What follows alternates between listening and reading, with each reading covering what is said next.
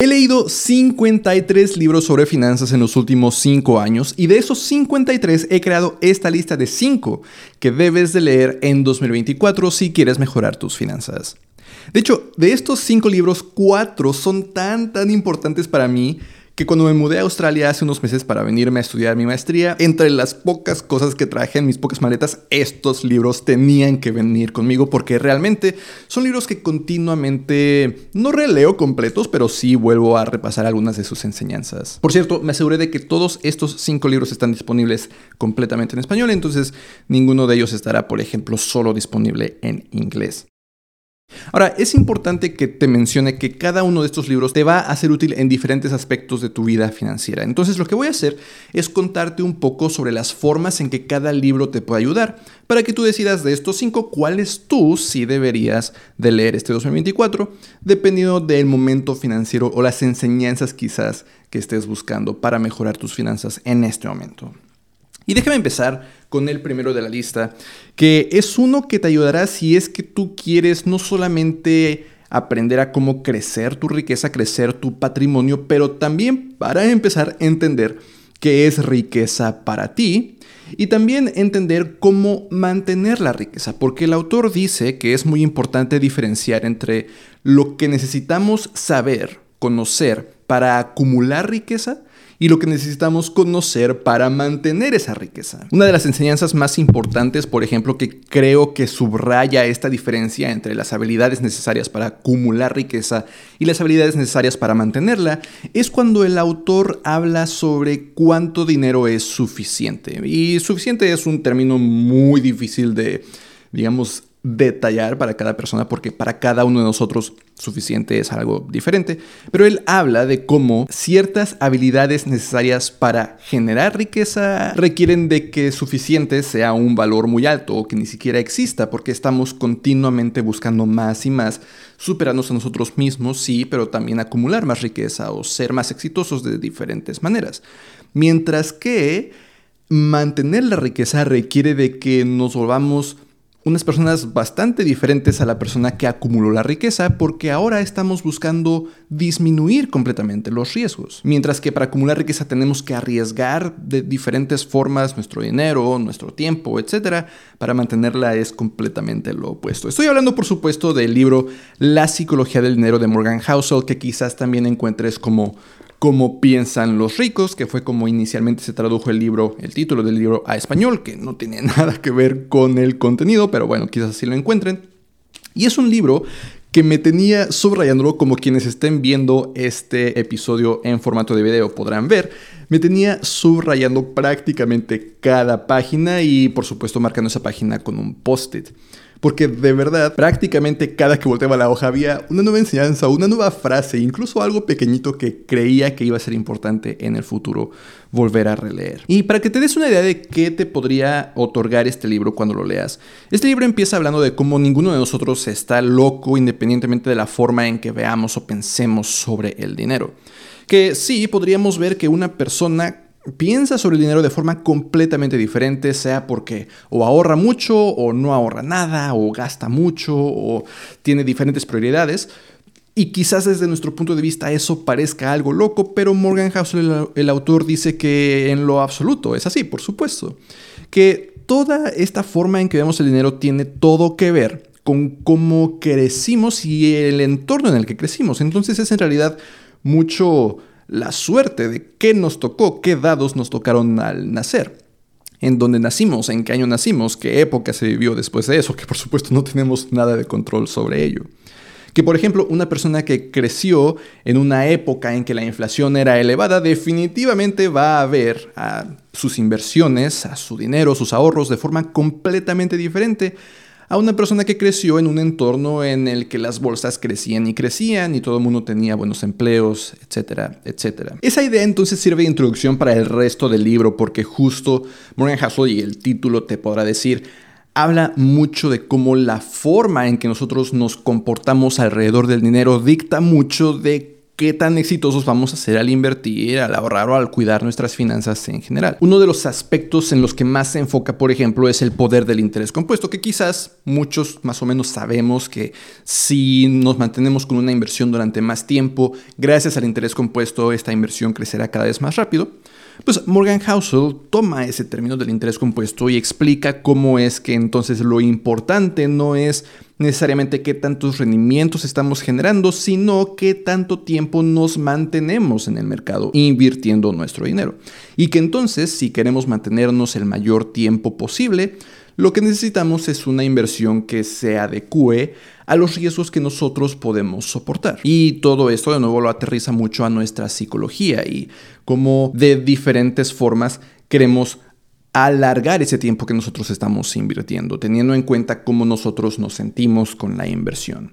Teniendo en cuenta que si nosotros vamos a estar un poco inquietos, que hasta nos quita el sueño la inversión, definitivamente vamos a querer salirnos. O teniendo en cuenta que quizás los planes que tengamos no salgan de acuerdo al plan, entonces es muy importante, dice Morgan Housel, planear con que el plan no salga de acuerdo al plan, porque eso nos permitirá ser un poco más flexibles en estos momentos en los que las cosas suceden y si cuando esas cosas raras sucedan nosotros estamos de acuerdo con que el plan de vez en cuando no va a salir de acuerdo al plan, vamos a poder seguirlo de todos modos durante más tiempo y eso al final del día generará los mayores rendimientos. Definitivamente es un libro muy enfocado en inversiones, en este interés compuesto que te menciono, en cómo maximizarlo, realmente mantenernos en el mercado, pero de nuevo muy aterrizado a esta psicología o a este comportamiento como lógicamente el título, al menos en inglés, lo describe. Creo que no hay ningún otro libro que te va a ayudar a entender tan bien el mundo financiero desde tu propio punto de vista. Sí, algunos otros libros te pueden ayudar a entender qué está pasando allá afuera y algunos de ellos los voy a mencionar en esta lista, pero este en particular te va a ayudar a entender cómo es que tú reaccionas y cómo es que sabiendo cómo reaccionas o cómo te sientes, tú deberías invertir. Antes de pasar al segundo libro de la lista, te quiero contar un poco sobre una de las cosas más importantes que aprendí de este libro, que ya medio te mencionaba que es acerca de cuánto es suficiente. Cuando Morgan Housel habla de cuánto es suficiente, él lista cuatro puntos principales. Para empezar, dice que cuando estamos pensando en cuánto es suficiente para nosotros debemos de tener en cuenta estos cuatro puntos, que el primero es que la habilidad financiera más difícil que podemos adquirir en nuestra vida es dejar de mover la meta cada vez más lejos.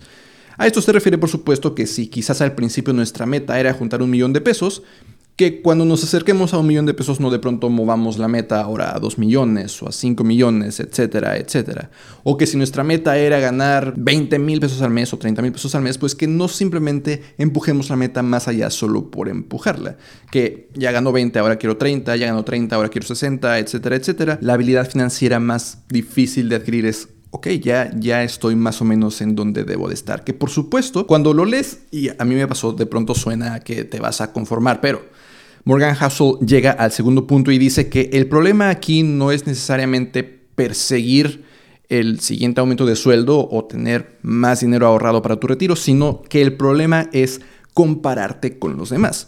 Dice que eh, muchas veces movemos la meta no porque queremos un mejor retiro, sino porque queremos presumirle al vecino que nosotros nos podemos comprar un auto mejor que ellos o tener unas vacaciones mejores que ellos, etc. Y que claro, en esta escalera de comparación social con las demás personas no hay ningún techo, Quizás en algún momento, si tus finanzas mejoran lo suficiente, te mudas a otro lugar, a otra ciudad, a otra colonia o algo y vuelve a subir, a moverse esa meta, porque ahora que estás en esa colonia la gente tiene mejores coches, toma mejores vacaciones porque tiene más dinero y entonces vuelves a mover la meta cada vez más allá. No porque va a mejorar tu vida necesariamente, pero porque te estás comprando con los demás. Entonces, el tercer punto dice Moran Housel que suficiente no es poquito, lo que mencionaba de que pienses de que suficiente o tener esta idea es que me estoy conformando, que más bien suficiente es darte cuenta de que este apetito insaciable por más, por tener más dinero, por tener mejores coches, por tomar más vacaciones, etcétera, te puede empujar hacia el punto del arrepentimiento. Solo enfocarte en este dinero quizás está haciendo que no te enfoques en otras cosas también importantes para ti. Y finalmente, el cuarto punto que dice Morgan Housel es que hay algunas cosas que definitivamente no vale la pena arriesgar independientemente de qué rendimientos potenciales podrías generar. Por ejemplo, tu reputación no vale la pena arriesgarla, tu libertad definitivamente no vale la pena arriesgarla, tu familia, ser amados, tu felicidad y algunas otras cosas. Eh, justo Morgan Housel en este sentido, en este punto, describe la historia de Bernie Madoff, quizás algunos de ustedes han escuchado hablar de él. Eh, de hecho, creo que hay un show en Netflix que no tiene mucho que salió. Bernie Madoff era una persona con muy buena reputación en el mundo financiero. Hizo varias cosas bien al principio con sus inversiones, empezó a administrar dinero de varias personas, pero llegó un punto en el que este apetito insaciable por más lo llevó a hacer un montón de fraudes y bueno, pues terminó en la cárcel, terminó sin reputación, etcétera, arriesgó de más. Aparte, en un punto de que ya no era necesario, ¿no? Él tenía cientos de millones de dólares, pero porque quería miles de millones de dólares, no solamente cientos, va y arriesga su reputación, arriesga su libertad. Y bueno, cuando la pierde, pues de qué le servía todo ese dinero. En fin, que ese es el primer libro de la lista. Antes de pasar al siguiente libro de la lista, si tú más bien quieres una guía paso a paso de qué hacer prácticamente dentro de México para mejorar tus finanzas personales, mi curso de finanzas personales te podría ser de bastante utilidad, porque te guía a lo largo de aprender sobre matemáticas básicas necesarias para administrar tus finanzas, a lo largo de usar hojas de cálculo para administrar todos los aspectos financieros de tu vida, a lo largo de ahorrar en el corto plazo, ahorrar en el largo plazo, invertir, planear tu retiro, entender un poco sobre los impuestos, incluso generar nuevas fuentes de ingreso. Y en este momento tienes 50% de descuento utilizando el cupón 2024 desde cursos.eduardorosas.mx. Precisamente si en 2024 quieres mejorar tus finanzas, este podría ser un buen curso para ti. Mencioné que es específicamente para mexicanos porque hablo específicamente de, por ejemplo, afores, planes personales para el retiro, algunas instituciones financieras dentro de México, pero claro, muchas de las cosas que toco en el curso también podrían funcionar para ti. Matemáticas al final son las mismas para cualquier país hojas de cálculo también, estrategias para ahorrar e invertir también, pero sí está muchísimo más enfocado, por ejemplo, impuestos, afores, etcétera, dentro de México. De todas formas, ahí en cursos.eduardorosas.mx puedes encontrar el temario completo para que le eches un vistazo. En fin, que ese es el primer libro de la lista. El segundo de la lista es un libro más práctico. El primero sí te enseña mucho, pero quizás es un poco romántico en ciertos aspectos. Te hace reflexionar mucho, pero no te da las cosas tan tangibles de cómo invertir, de realmente en dónde ir y poner tu dinero. El segundo de la lista justamente hace eso. Precisamente porque hace eso, estos dos primeros libros de la lista son complemento perfecto el uno del otro. Si lees uno tras el otro, independientemente del orden, sea la psicología del dinero primero y este segundo después o al revés, no importa, estos dos se complementan perfectamente. Y déjame contarte que yo leí este libro por primera vez ya hace casi cinco años, en febrero de 2019, es increíble pensar que febrero de 2019 ya está a casi cinco años. Pero realmente me abrió completamente los ojos en este mundo de las inversiones, a pesar de que para ese momento yo ya tenía mi licenciatura en finanzas y banca, que obviamente aprendí mucho sobre inversiones, pero fue hasta que leí este libro, ni siquiera esa licenciatura me sirvió tanto para saber cómo invertir como este libro. Desde entonces he seguido usando sus enseñanzas y de vez en cuando vuelvo a abrirlo. Este no lo marqué con tantas cosas, creo que simplemente porque todo es importante.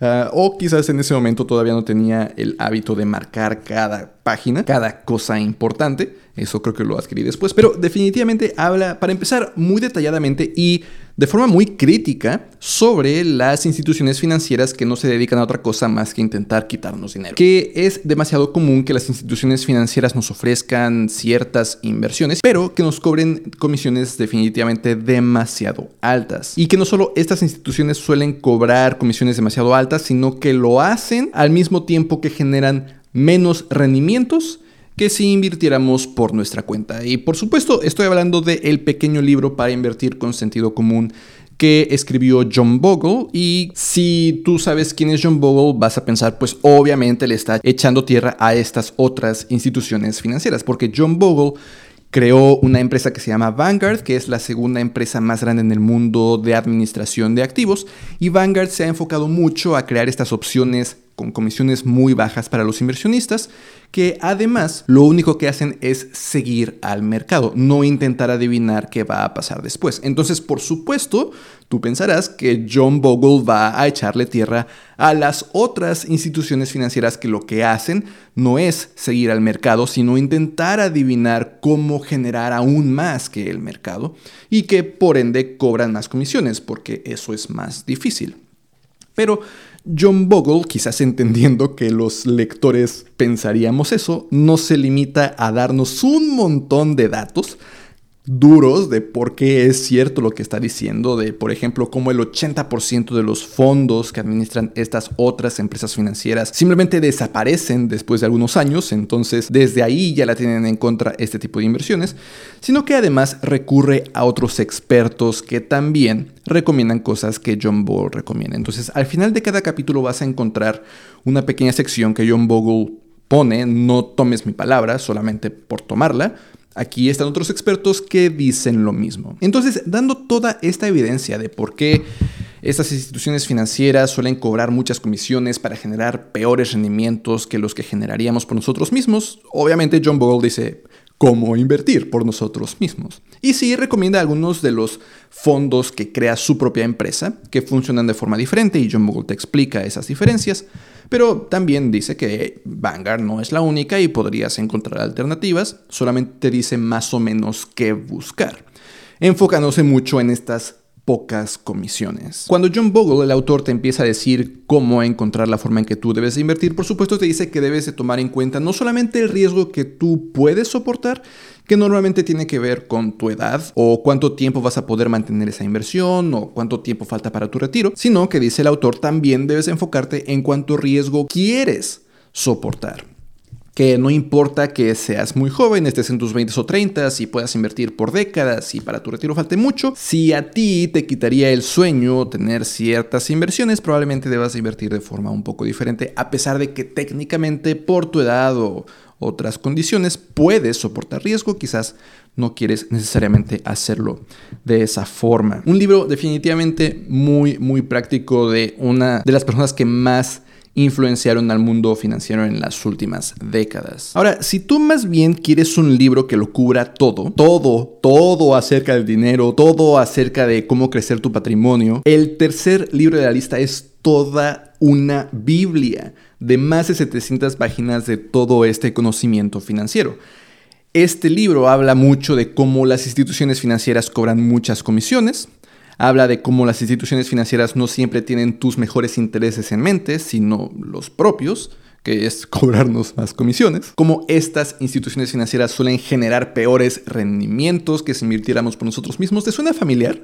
Justo estoy hablando para empezar del libro Dinero domina el juego de Tony Robbins. Y Tony Robbins lo que hizo fue hacer el gigantesco trabajo de ir con un montón de expertos, incluido John Bogle, el autor del libro anterior, para recopilar enseñanzas financieras de tremendo valor y de nuevo ponerlos en esta Biblia. De verdad, un libro gigantesco, pero lleno de un montón de enseñanzas y de información importante. Enseñanzas de nuevo de John Bogle, por supuesto, abundan, pero también enseñanzas de David Swensen, quienes quizás han visto algunos de mis videos en el canal de YouTube, me han escuchado hablar de David Swensen, quien fuera el jefe de inversiones de la Universidad de Yale y creó este modelo que nos permitiría a las personas invertir de forma 100% diversificada en todo el mundo, de forma que prácticamente no tuviéramos que preocuparnos por nada durante nuestra vida al momento de invertir. O por supuesto también enseñanzas de Warren Buffett están muy incluidas dentro del libro. Warren Buffett creo que no necesita introducción. Es una de las personas que más exitosamente ha invertido durante toda su vida. En fin, claro, Tony Robbins, siendo Tony Robbins, además de todas estas enseñanzas de los expertos gigantescos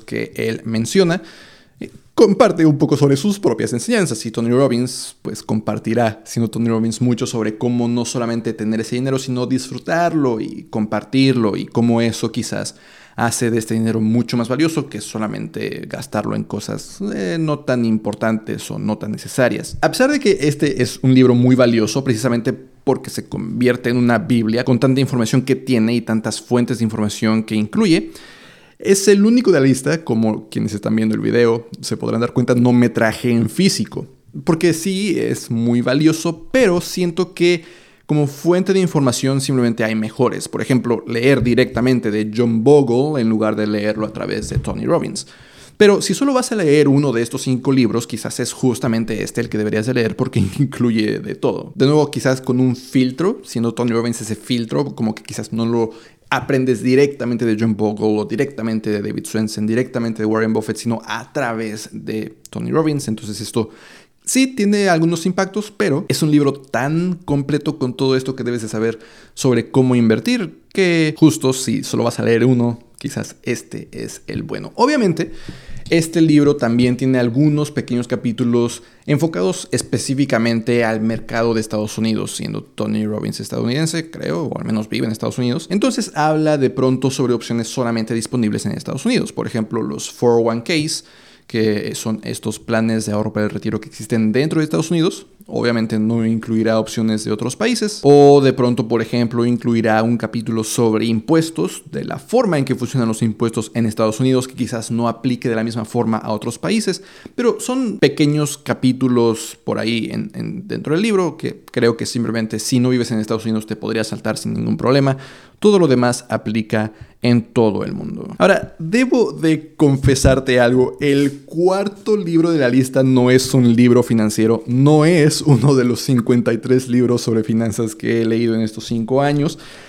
Pero de todos modos, a pesar de no ser un libro financiero, creo que puede ser muy valioso al momento de planear tus finanzas. Creo que quizás en particular muy valioso al momento de planear para tu retiro. Y es que este es un libro sobre arrepentimientos.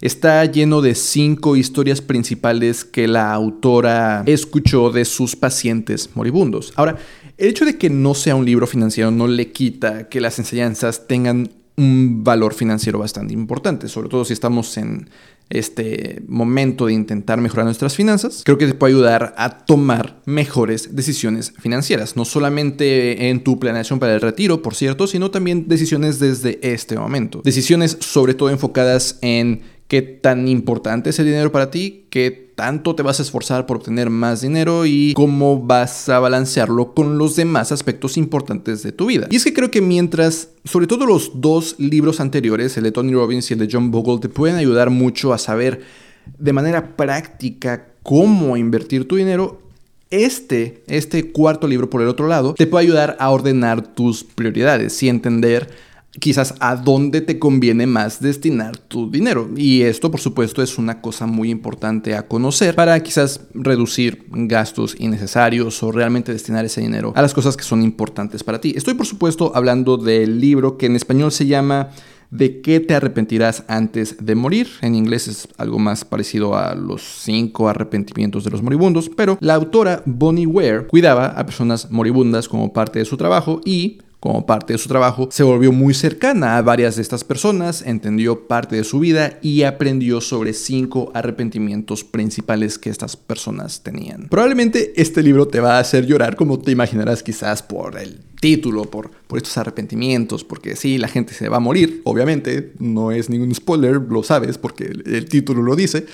Pero sobre todo espero que este libro te haga reflexionar. Reflexionar sobre la forma en que en este momento estás viviendo tu vida y sobre qué cambios quizás deberías hacer de nuevo para minimizar tus arrepentimientos en el futuro. Con esa nueva perspectiva que quizás espero este libro te otorgue, también podrás balancear de mejor forma tus objetivos financieros con todos los demás objetivos no financieros que tengas en tu vida, pero también a disfrutar de mejor forma todos esos logros financieros que pues se atraviesen en tu camino.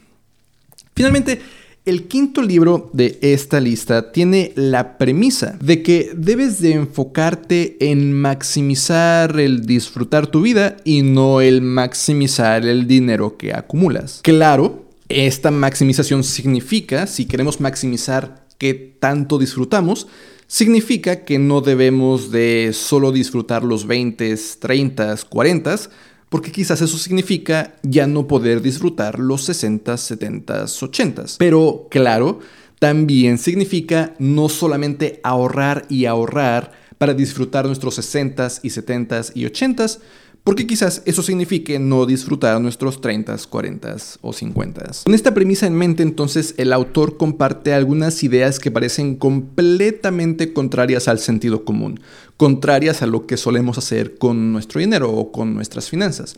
Y, por supuesto, el autor comparte por qué eso nos ayudará a balancear los dos extremos de la premisa principal, que no queremos ni enfocarnos en disfrutar al principio de nuestra vida, en los 20, 30 o 40, ni enfocarnos a solo disfrutar hasta el final de nuestra vida, en nuestros 60, 70 u 80, sino encontrar un balance. El autor, por ejemplo, dice como en esta búsqueda de un balance, él, al menos él, quizás no debería de haber ahorrado al principio de sus 20. O habla de cómo al buscar este balance no deberíamos de posponer el heredar nuestro dinero o nuestra riqueza a nuestros hijos hasta que vayamos a morir, sino hacerlo muchísimo antes. Claro, balanceando todas estas enseñanzas opuestas al sentido común con el hecho de que debemos de intentar de que nuestro dinero dure durante toda nuestra vida, que no se nos acabe antes de tiempo. Estoy hablando, por supuesto, del libro Morir con Cero de Bill Perkins, que el título en realidad resume perfectamente el objetivo, ¿no? Si nosotros estamos buscando morir con cero, eso por un lado significa no morir con un millón, porque eso significaría que trabajamos de más. Destinamos muchas horas de nuestro tiempo para juntar ese millón y nunca disfrutamos ese millón, porque obviamente no nos lo llevamos a la tumba. Pero morir con cero también significa no morir con menos un millón o que el dinero se nos acabe años antes de morir. Eso sería irresponsable y sería el resultado de una mala planeación financiera.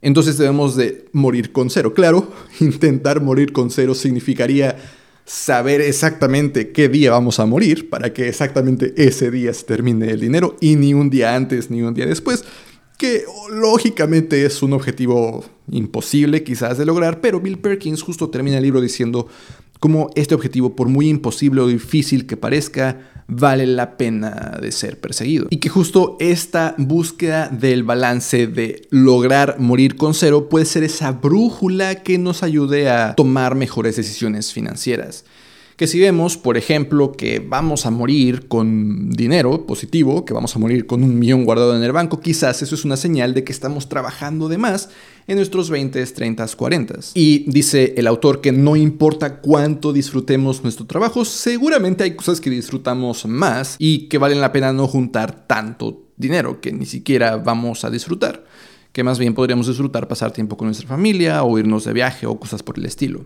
Pero claro, también, si nos damos cuenta de que el dinero se nos acabaría antes de morir, eso quizás significa lo opuesto, que estamos disfrutando de más nuestros 20, 30, 40, 50 y que más bien deberíamos de redoblar esfuerzos en ahorrar para nuestros 60, 70, 80. Esta lista entonces de cinco libros es fenomenal. De, de, nuevo, de esos 53 libros financieros que he leído, bueno, ya te dije que uno de ellos no es financiero, pero de los 213 libros que creo que he leído en los últimos 5 años, 53 de ellos sobre finanzas. Estos 5 libros creo que contienen el 95% de lo que tú debes de saber para tener buenas finanzas personales. Y creo que no estoy exagerando tanto. Lo demás son detalles, siento. Quizás si ya aprendiste cómo invertir, ya lo demás es detalles de exactamente en qué bancos, en qué casas de bolsa, cómo maximizar ciertas cosas, pero lo básico, lo más importante está creo que dentro de estos cinco libros.